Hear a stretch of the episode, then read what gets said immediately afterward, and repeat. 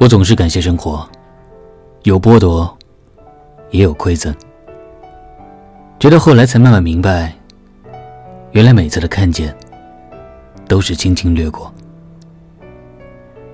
你的沉默不是刀，却能把灵魂割得残破。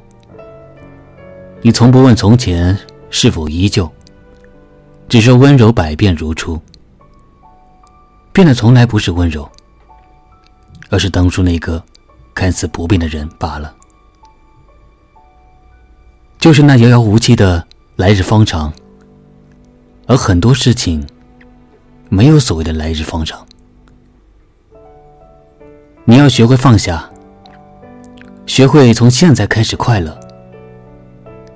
身体能去的地方，就不要让心留下遗憾，因为你逆光而来，配得上这世上所有的美好。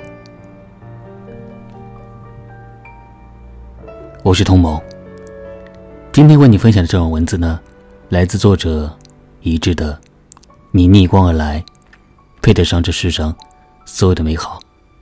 好了，今天的文字就为你分享到这，希望你每天都能来收听我的节目。